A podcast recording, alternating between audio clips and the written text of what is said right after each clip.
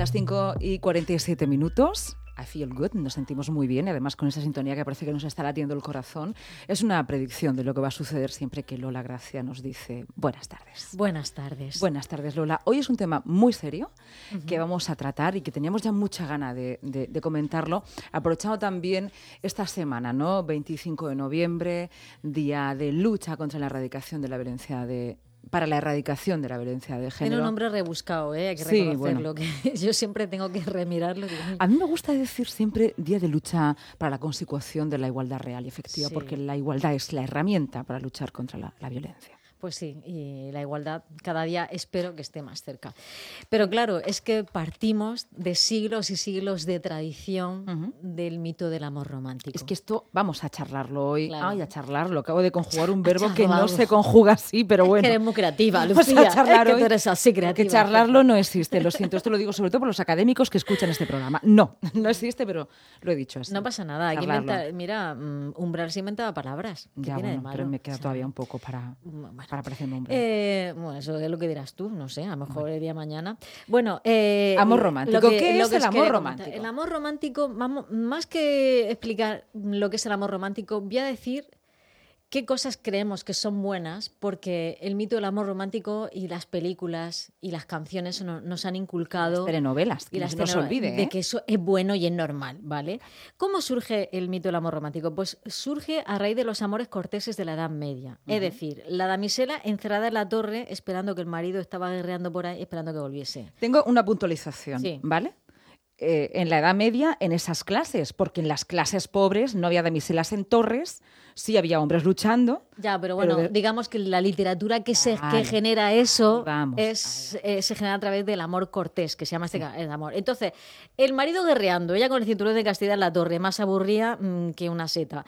Y el trovador cantándole ¿no? a ese amor imposible que ni ve, ni huele, ni sabe cómo es. Entonces, cuanto más inalcanzable, mejor.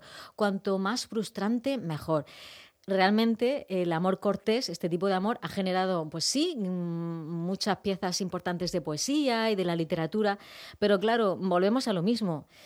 Eh, ¿Cuál es el papel de la mujer aquí?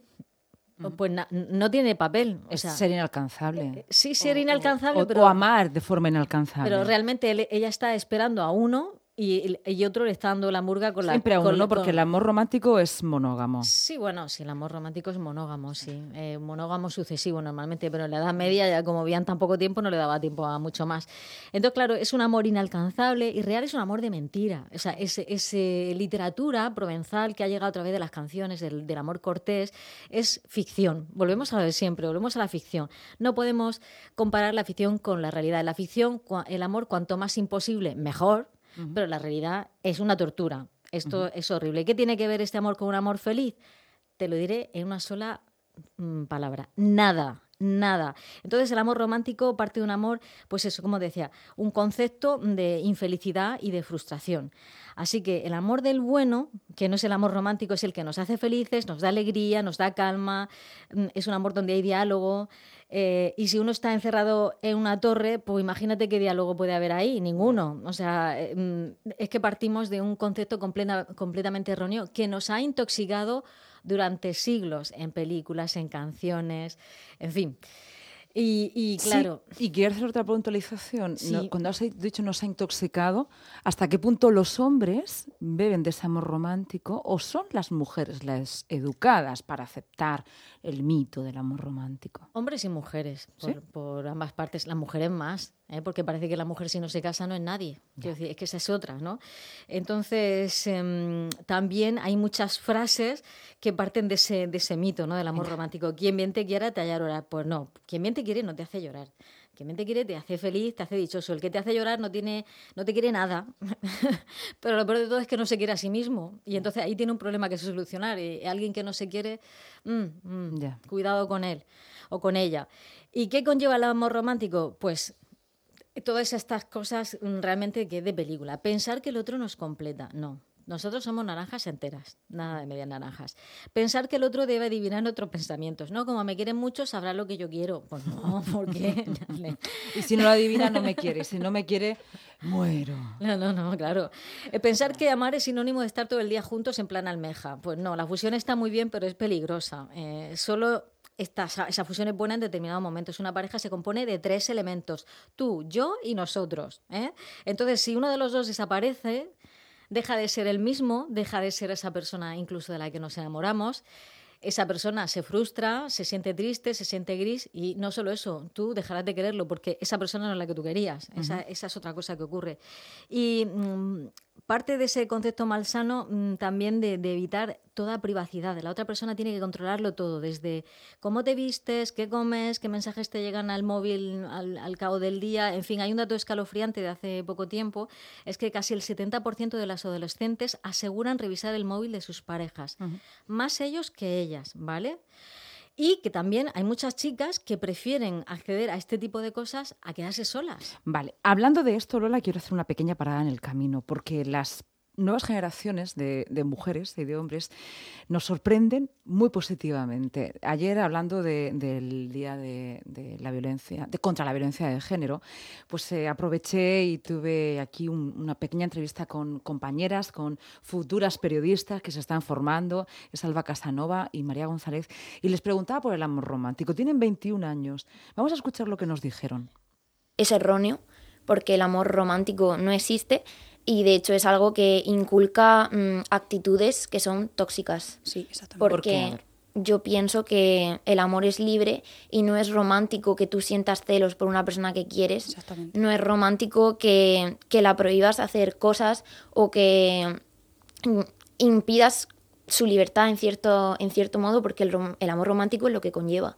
Y también aguantar. O sea, aguantar no es sinónimo de amor. Si una persona te quiere, tú no tienes por qué aguantar lo tienen clarísimo, 21 años. Bueno, me encanta. Ojalá lo tuvieran claro todas y, todos, Porque yo no digo que esto será una cosa exclusivamente de la mujer, pero, pero sí, mm, realmente muchas chicas, sobre todo más las chicas que los chicos, mm, vuelven a ser complacientes, excesivamente complacientes, pero hasta un punto que nuestras madres no lo han sido. Nuestras madres vivían en una época, han vivido parte de una dictadura, han vivido una situación, pero en casa, mandaban romana. Había un pulso de rebeldía, ¿no? Hombre, y además la mujer mediterránea, por favor, si es que mm, es, el pilar de, de, los hogares. Entonces, esto no, esto tiene otro, otro cariz de sumisión, de sometimiento y ya pues encima mm, mm, nos acordamos de libros como el de 50 sombras de Grey, etcétera, etcétera, pues volvemos a ese papel que la ¿Y prometes que un día vamos a destrozar ese libro aquí? Yo sí, cuando quieras. Tengo dos... argumentativamente nada más. Tengo dos artículos escritos sobre eso. Además me leí dos,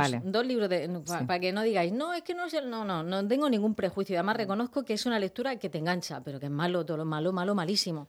bueno, eh, ¿qué es el amor romántico? Pues pensar que demostrar amor es poner toda tu intimidad al servicio del otro que es lo que comentaban las, compañeras. Eh, y esto demuestra una gran falta de autoestima para empezar y un concepto tóxico de las relaciones mm, personales.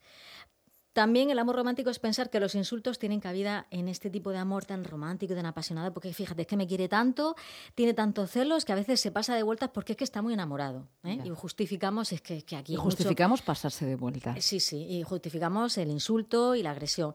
Pensar que los polos opuestos se atraen. No, una buena pareja, cuanto más se parece, mejor. Esto de los pueblos opuestos se atraen, para un rato está bien, pero para la convivencia y para relaciones positivas y duraderas, no. Pensar que el verdadero amor te va a causar mariposas en el estómago siempre. No, hombre, no, pasados ciertos años, la mariposa se pudre. Se convierten en gusanos. sí, efectivamente, es lo que te vas a encontrar. Te puede ocasionar gusanos, pero no mariposas eternas. No, no, entonces eso tiene que, mm, tiene que pasar a otra fase, ¿no? Porque si no, mm. eso es horrible. Además, mm, el, ser humano, la biología lógicamente no lo podría resistir.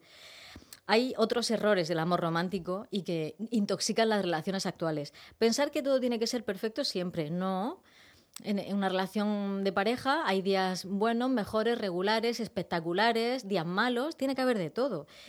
Eh, que el príncipe, la existencia del príncipe azul. No, perdona. A, estas alturas nadie nos tiene que rescatar de nada. Eh, el príncipe azul, pues bueno, yo que se vaya con su moto o donde quiera, pero a mí que me deje tranquila, ¿vale? Ah, esta cosa de los que se pelean se desean. Pues depende, si acabamos tirándonos de los pelos todos los días, mm, el deseo ese al final, mm, eh, volvemos a un concepto tóxico de las relaciones. Otro error mm, en que se da mucho con- por esto del amor romántico. Ya te llegará el amor. Y mientras tanto, ¿qué eres? ¿Un paria de la sociedad? Si no tienes una pareja o de pronto decides estar solo unos años o... ¿Qué pasa? Eh, Parece que es que nuestra vida gira alrededor de la relación de pareja y si no tenemos relación de pareja mm, va todo mal. Esta otra cosa, esta frase también perniciosa, el amor todo lo puede. No. A veces que pueden algunas cosas y otras veces no. Y si el amor todo lo puede significa que tengo que aguantar que me pegues o, o que me espíes o que no me dejes mm, vivir, pues, pues realmente no es interesante.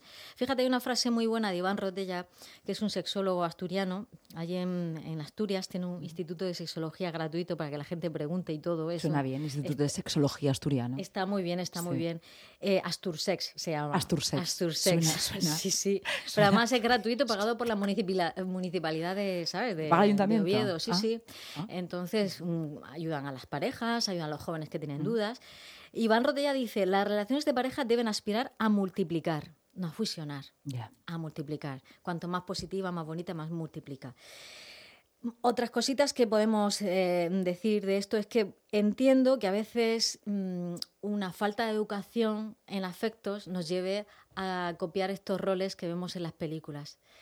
Porque mm, los copiamos a lo mejor de nuestros padres, no, no, mi- mi- no es mi caso, pero en, en algún otro caso sí. Quiero decir, si vamos copiando este modelo una y otra vez, ¿cómo vamos a romper esa espiral? ¿Eh? Realmente la gente no es así porque le encante ser así, sino porque, uy, ya estamos a 58, sino porque realmente no sabe ser de otra manera. Entonces, el- igual que a nuestros hijos les enseñamos, pues, eh, que mm, eh, normas de, de- en fin, de, de- De educación, de comportamiento, de comportamiento, les enseñamos matemáticas, pues joder, enseñam- vamos a enseñarle un poquito también de educación afectiva, porque esto es, mm, es lo que le va, lo que van a vivir toda la vida. Tenemos que despedirnos ya, Lola. Mm, Eh, de verdad, a mí lo de, lo de Astursex me parece interesantísimo y podríamos un día entrevistar a, a Iván Rotella. Sí, claro. Sí, a mí lo que me gustaría es que Murcia copiase el ejemplo. Pero nosotros lo decimos aquí en la radio y esto para una moción municipal. Claro que Instituto Sexual Municipal. Ujú. Ay, pues nos gusta muchísimo la idea. La idea es buenísima. De momento buenísima. estás tú, así como en la radio pública. Nada, ¿eh? nada, claro. Ya que en la radio pública hago lo que puedo. Lola, muchísimas gracias. A ti.